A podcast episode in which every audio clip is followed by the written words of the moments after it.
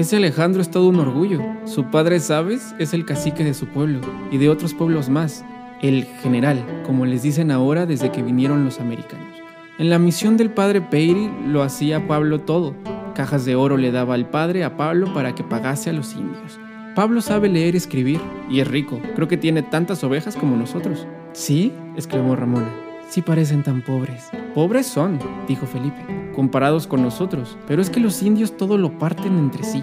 Dicen que Pablo mantiene a medio pueblo. Mientras en su casa hay un frijol, ningún indio tiene hambre. Pero entonces son mejores que nosotros, Felipe. Siempre lo he dicho, los indios son la gente más generosa del mundo. Por supuesto que aprendieron mucho de nosotros, pero ya eran así antes de que los padres vinieran. Pregúntale al padre, él ha leído las memorias del padre Junípero y el padre Crespi, y cuenta que era maravilla cómo los indios salvajes partían con los necesitados del alimento.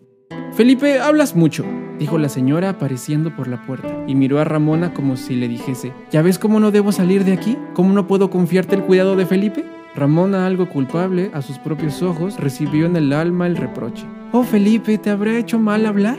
Pero no, señora. Habló un poco nomás y muy bajo. Ramona, llama a Alejandro, ¿quieres? Dile que traiga su violín, yo creo que dormiré bien si toca. ¿Dónde estaba Alejandro?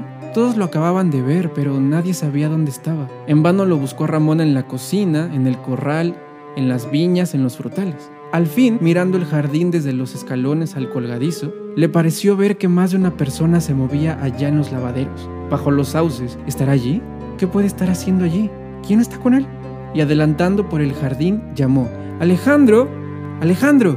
A la primera voz se apartó Alejandro de su compañera, y ya la segunda estaba al lado de Ramona. Aquí estoy, señorita. ¿Me llama el señor Felipe? Aquí tengo el violín. Pensé que querría tal vez que le tocase ahora que entra la noche.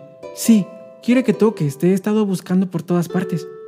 Y sin querer miraba hacia los sauces, como para adivinar quién se movía junto al arroyo.